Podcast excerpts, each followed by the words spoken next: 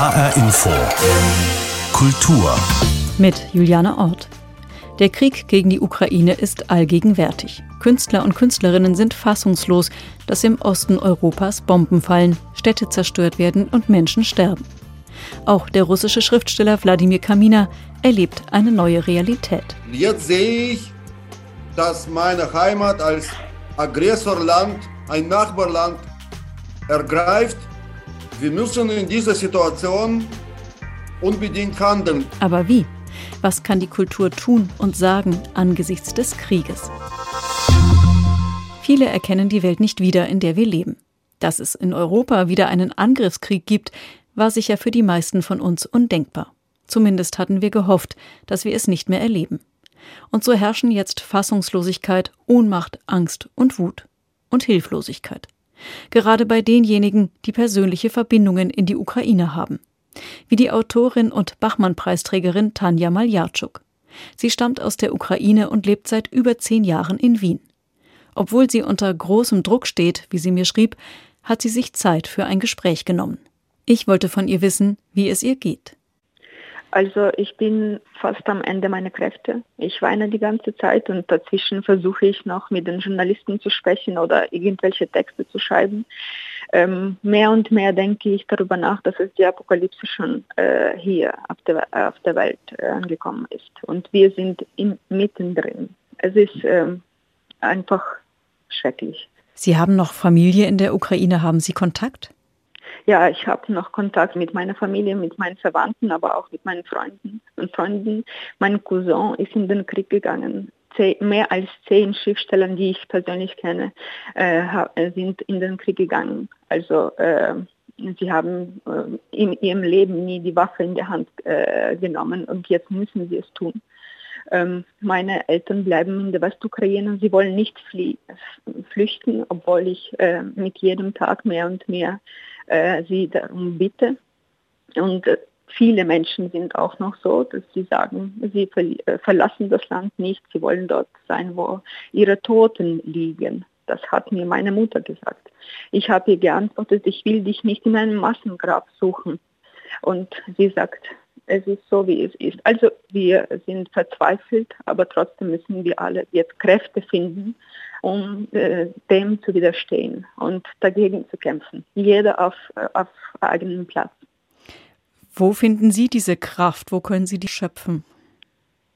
Also man findet die Kraft, wenn man, ich weiß nicht, mit den engsten Menschen, wenn man sie umarmt, wenn man plötzlich, ich weiß nicht, gute Sachen spricht, das Positive immer sucht. Also das ist das Wichtigste. Auch wichtig ist zu verstehen, dass in dieser Situation sind die Emotionen so stark. Und jetzt, wenn ich in dem Moment äh, ganz am Boden meiner Energie und meiner äh, Hoffnung bin, das heißt nicht, dass ich in zwei Minuten oder so wieder Kräfte finde. Also man muss versuchen, also glauben, dass im, im, nächsten Moment kommen wieder die äh, andere Emotionen. Da kommt wieder Kraft, kommt wieder irgendwie ähm, Hoffnung und ja. Sie sind Schriftstellerin und Journalistin. Das ist Ihre Möglichkeit, sich auszudrücken. Viele Künstler und Künstlerinnen sind im Moment auch verzweifelt. Welche Rolle kann denn überhaupt Kultur in diesen Zeiten, in diesen sehr schweren Zeiten spielen?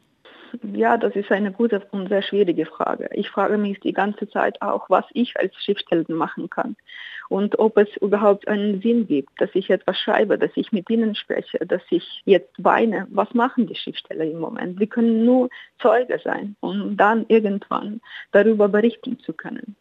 Wörter spielen keine Rolle mehr. Man muss eben zu Waffe greifen. Und ich stelle mir immer vor, was würde ich tun, wenn ein, ein, ein Mörder in mein Haus reinkommt und ich äh, dann die, diese Wahl habe, entweder ich oder er. Ja? Und ähm, wir im Westen haben das schon vergessen, diese Gefahr, diese äh, offensichtliche Gefahr, also physische Gefahr. Wir, sind, wir, wir haben uns an Sicherheit so äh, gewöhnt und wir verstehen nicht und wir wollen nicht wirklich kämpfen. Ja. Keiner äh, will jetzt wirklich äh, die Waffe in die Hand nehmen und kämpfen, aber wir sind in dieser Realität jetzt wieder. Und jeder muss sich mit diesem Gedanken in dem Moment auseinanderzusetzen und äh, das, das Schlimmste vorzustellen, weil das, was passiert jetzt in, in der Ukraine, Das äh, geht nicht mehr nur die Ukraine an, sondern die ganze Welt.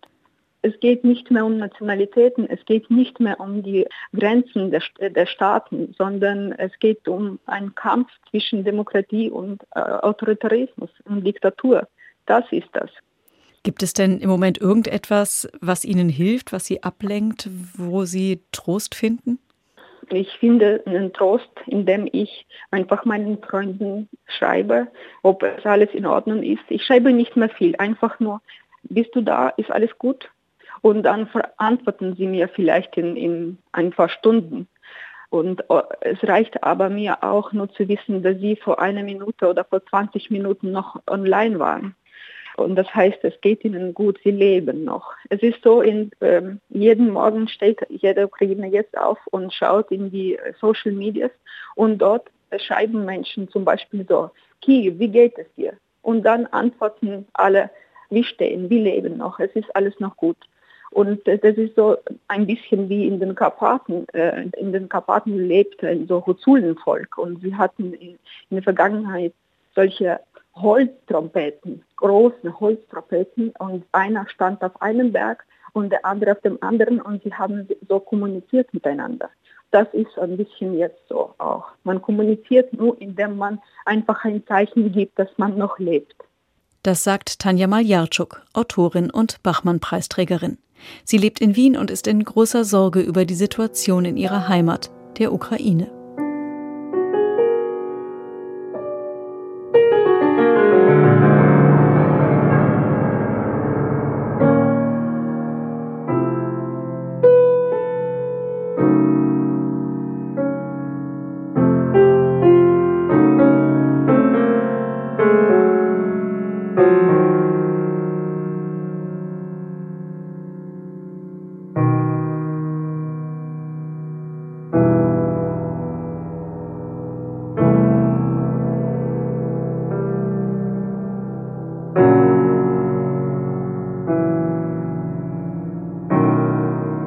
Dark Prayer, ein Stück, das der Musiker Malakow Kowalski eingespielt hat für die Plattform Not Speechless. Der Kultursender Arte hat sie ins Leben gerufen, eben um der Sprachlosigkeit entgegenzuwirken, die viele befallen hat angesichts der Bilder und Berichte aus der Ukraine. Hier melden sich Künstler und Künstlerinnen zu Wort. Meine Arte-Kollegin Shirin Bechat betreut diese Aktion und sie hat mir erzählt, wie die Idee entstanden ist zu Not Speechless. Eigentlich kam das zu uns, weil wir gemerkt haben, in unserem Umfeld, auch mit den KünstlerInnen, äh, mit denen wir sprechen, aber natürlich auch mit unserem privaten Umfeld, kam immer dieser Satz, ich bin sprachlos, ich weiß gar nicht, was ich sagen soll.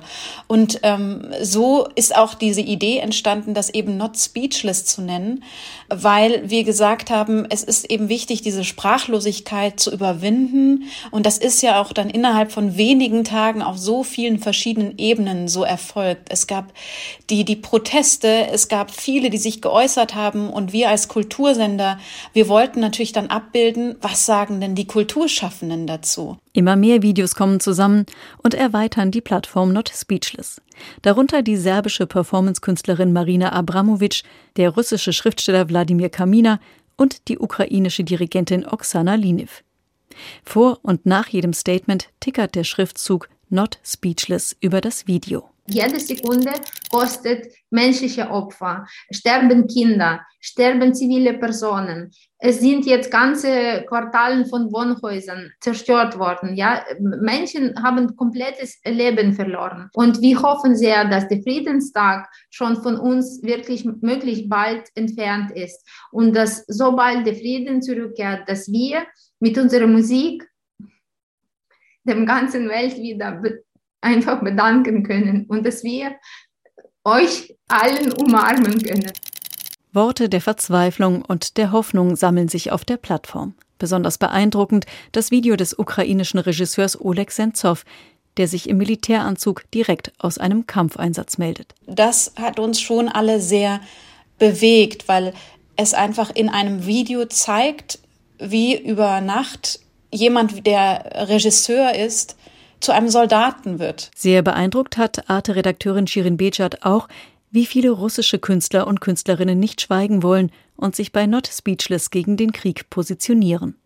darunter auch der Schriftsteller Dimitri Glukowski. Dass er sagt, sehr, sehr viele Russinnen und Russen sind, sind sich sehr, sehr bewusst, wie falsch dieser Krieg ist.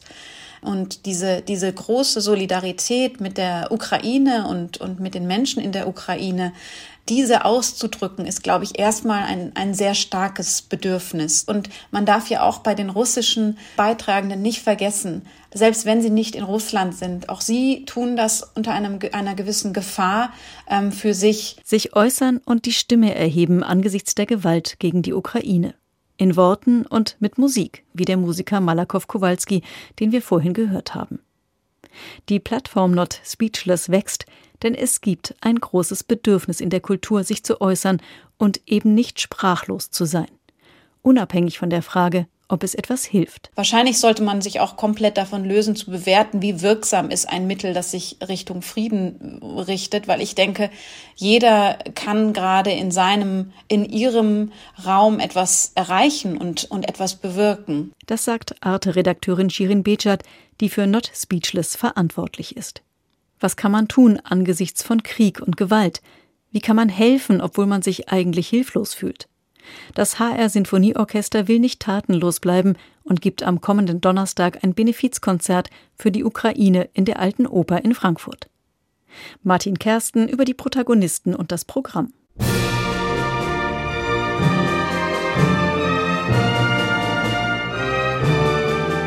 So wird dieses Konzert starten am kommenden Donnerstag mit der ukrainischen Nationalhymne. Ein Gänsehautmoment und es wird sicherlich nicht der einzige bleiben an diesem Abend.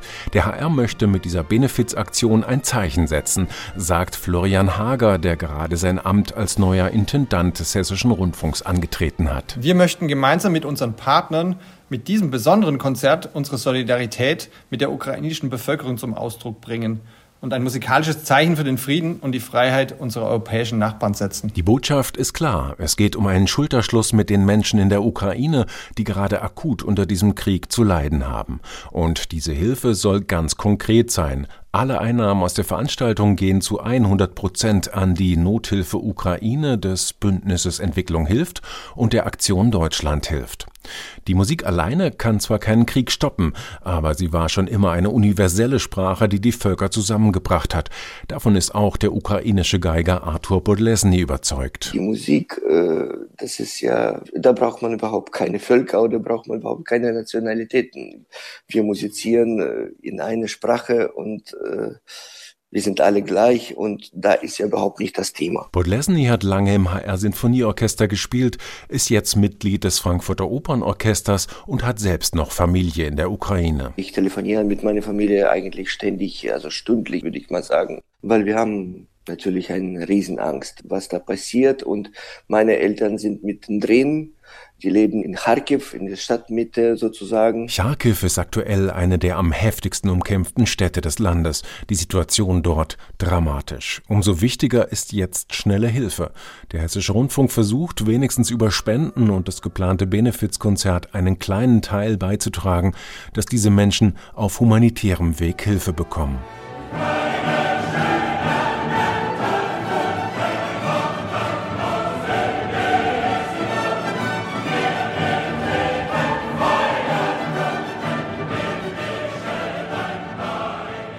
Das HR Sinfonieorchester möchte die einigende Kraft der Musik nutzen. Auch deshalb, so HR Musikchef Michael Traub, wird am Ende des Programms Beethovens Schlusssatz der 9. Sinfonie erklingen mit der Botschaft Alle Menschen werden Brüder. Wir wollen aber auch mit der Auswahl ein Werk in den Mittelpunkt stellen, das friedensstiftend schon immer war, das eine bestimmte Botschaft transportiert, das auch die Menschen miteinander verbindet, weil am Ende nach dem Krieg müssen ja alle auch wieder miteinander sein. Das Benefizkonzert wird in einer breiten Allianz stattfinden, gemeinsam mit dem Land Hessen unter der Schirmherrschaft von Ministerpräsident Volker Bouffier und der Stadt Frankfurt sowie zusammen mit dem Rheingau Musikfestival, dem ebenfalls auftretenden Ensemble Modern, der Oper Frankfurt, der Arbeitsgemeinschaft Frankfurter Chöre und der Alten Oper Frankfurt.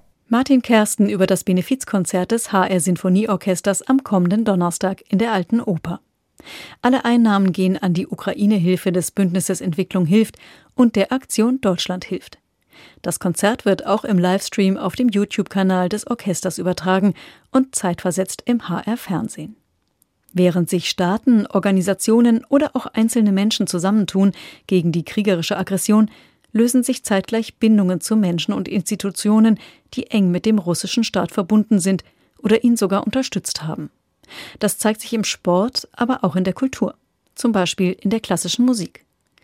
Der Musikwissenschaftler Axel Brüggemann ist Autor, Regisseur und Moderator.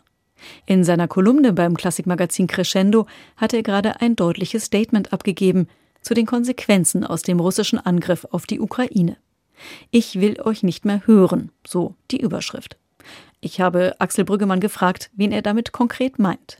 Naja, es ging hauptsächlich um die Künstlerinnen und Künstler, die in den letzten Jahren schon immer wieder ihre Karriere auf diese Diktatur von Putin aufgebaut haben und auch seine Propagandisten waren gegen alle Warnungen, die wir hier so hatten. Besonders natürlich Valery Gergiev, der Dirigent, der Chefdirigent der Münchner Philharmoniker war, muss man ja inzwischen sagen.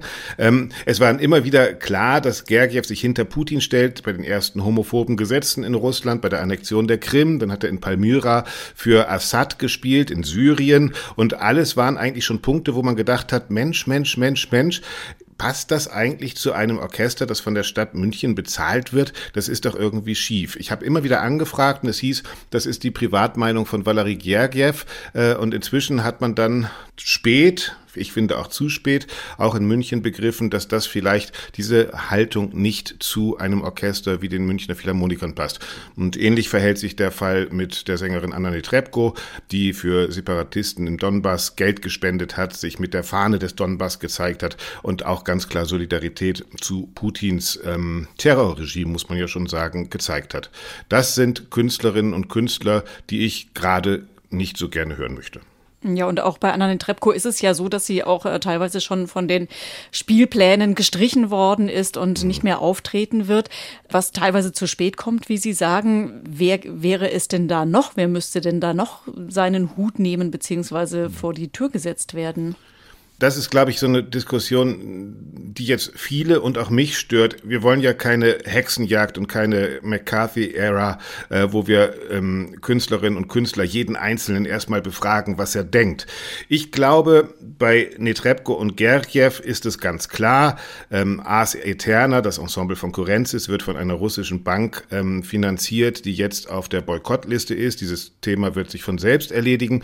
Aber ich glaube, wir dürfen es uns auch nicht so einfach machen und hier in unseren westlichen Stühlen sitzen und mit den Finger auf irgendwelche Künstler im Osten zeigen, sondern wir selbst sind natürlich auch Teil des Systems und das wäre auch unsere Verantwortung. Also, wie konnte es überhaupt sein, dass Gergiev die letzten Jahre all das machen konnte und trotzdem in München geblieben ist? Wir haben den Kulturmanager ähm, Hans-Joachim Frei, der den Semper-Opernball in Dresden organisiert, äh, noch immer organisiert, der von Putins Gnaden inzwischen Intendant in Sochi ist, dessen ganz klare Aufgabe Aufgabe Kulturpropaganda ist und der ein Netzwerker auch im westlichen System ist. Und ich glaube, noch wichtiger als jetzt russische Künstlerinnen und Künstler zu suchen, die es eh schwer haben in dieser Zeit, die wir irgendwo streichen wollen, sollten wir tatsächlich gucken, hey, Deutschland, wir sind Teil dieses Systems. Auch viele europäische, westeuropäische Künstlerinnen und Künstler, äh, die diese Deals haben, ey, komm du zu meinem Festival und ich spiele mal in Moskau. Das sind alles Netzwerke, die sollten wir viel lieber untersuchen, als jetzt noch einzelne äh, Künstlerinnen und Künstler zu identifizieren, die wir von den Spielplänen streichen wollen. Darum geht es gar nicht. Und äh, haben Sie da Netzwerke konkret vor Augen, auf die Sie gerne mal genauer gucken würden? Mhm, also wie gesagt, dieses Netzwerk äh, Hans-Joachim Frei, der immer noch den Semper-Opernball organisiert, der auch den Ball in Dubai organisieren wollte. Ich habe in meinem Crescendo-Newsletter drüber geschrieben. Inzwischen ist dieser Ball abgesagt worden. Das sind Netzwerke, die auch wirtschaftliche Verflechtungen, zum Beispiel mit dem Bruckner Haus im Linz und dem Freundeskreis dort haben. Das heißt, da wird Kulturpolitik dann ganz schnell auch zur Wirtschaftspolitik. Da werden Reisen für Wirtschaftsunternehmen angeboten, die das Bruckner Haus finanziert haben. Und da geht man dann schön essen abends in Moskau und merkt plötzlich als Westunternehmen gar nicht mehr, dass man als Kulturförderer schon längst sozusagen in diesen KGB-Fängen von Putin ist. Und ich glaube, darum geht es heute auch. Wir dürfen das nicht unterschätzen. Es wird mir auch viel gesagt, warum warum? Das ist doch nur Kultur. Wir haben jetzt einen großen Krieg. Müssen wir denn da jetzt auf die Künstler losgehen? Nein, wir müssen nicht auf Künstler losgehen, aber wir müssen merken, dass die Kunst eines der größten Propagandamittel war und ist, ähm, das einem Diktator zur Verfügung steht. Und da sollten wir schon nicht naiv sein, sondern sehr genau hinschauen, wer mit welchen Aufträgen und mit welchen Aspekten Kunst betreibt. Gucken wir da vielleicht noch mal ein bisschen genauer drauf. Sie haben das schon mhm. angesprochen, Musik als Propaganda. Wir hatten das ja jetzt gerade in den letzten Tagen sehr stark mit den Verbindungen im Sport, äh, russische Verantwortliche und der Sport. Da werden ja auch immer mehr Verbindungen gekappt. Jetzt äh, geht es eben auch um die Kultur und äh, um die Musik. Wie politisch ist denn die Musik und gerade die klassische Musik?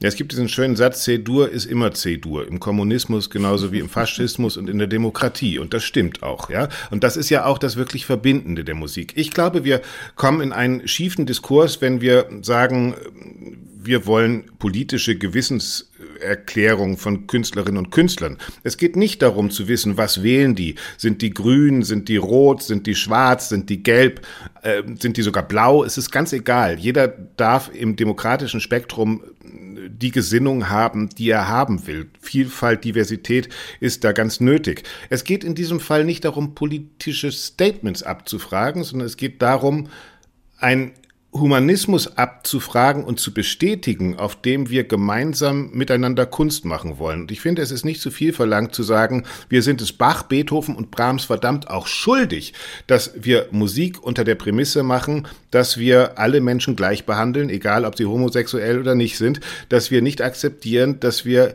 in selbstbestimmte Länder einmarschieren und Leute ermorden. Und ich finde, das sind einfach so Grund Absprachen des Humanismus, die erstmal nichts mit Tagespolitik, sondern mit einem ästhetischen Verständnis des Kulturmachens zu tun haben. Und wenn die abgefragt werden, finde ich das auch ehrlich gesagt nicht schlimm, sondern eigentlich verdammt doch eine Selbstverständlichkeit. Wenn es jetzt aber darum geht, äh, Netzwerke genauer anzugucken und vielleicht auch aufzulösen, äh, man sieht es, ähm, ich habe gerade schon das Beispiel gebracht, ja auch im Sport, da mhm. fallen natürlich auch letztlich Finanzierungsmöglichkeiten weg. Also wie stark wird es äh, die Kultur in Deutschland treffen, wenn bestimmte Netzwerke ausgeschaltet werden? Na, das wird die Kultur natürlich treffen und sie muss umdenken, aber ich glaube, sie wird auch äh, Leute finden, die sie fördern, die das auch in einer in einem Geist machen, der äh, auch von Mozart abgenickt worden wäre. Tatsächlich sind diese Strukturen ja sehr tief. Also wir können ja anfangen, wo wir wollen. Zum Beispiel das Management von Anna Netrebko ist ein deutsches Management und schreibt diese ganzen Dinge ja auch für sie. Ähm, da finde ich, da muss man fragen, wie kann das eigentlich sein, dass wir diese Propaganda für Putin dann auch in deutschen Managements vertreten. Und das, glaube ich, sind viel, das ist gar nicht so eine finanzielle Frage in der Kultur, da sie ja tatsächlich auch zum großen Teil in Deutschland staatlich gefördert wird und auch frei, die Freiheit gefördert wird der Kultur.